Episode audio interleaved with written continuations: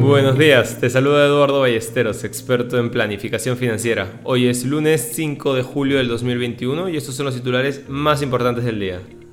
En el plano local tuvimos un cierre en su mayoría alcista, donde el índice selectivo subió un 0.68% y el índice general un 0.60%. El único sector que cerró ligeramente en negativo fue el industrial, con un menos 0.01%. En el plano internacional, los mercados de acciones y bonos norteamericanos permanecen cerrados por el feriado del 4 de julio por el Día de la Independencia. Mientras tanto, los contratos del índice S&P 500 cayeron marginalmente después de que este índice de referencia llegase a nuevos máximos históricos el día viernes.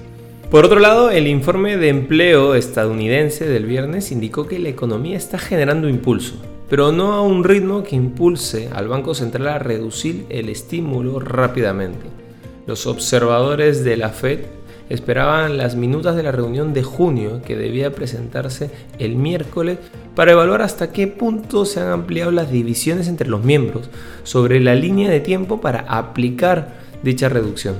No queremos irnos sin mencionar que el petróleo continuó su aumento inflacionario por encima de los 75 dólares el barril con la amarga disputa entre Arabia Saudita y los Emiratos Árabes Unidos, dejando a la economía mundial adivinando cuánto petróleo obtendrá el próximo mes.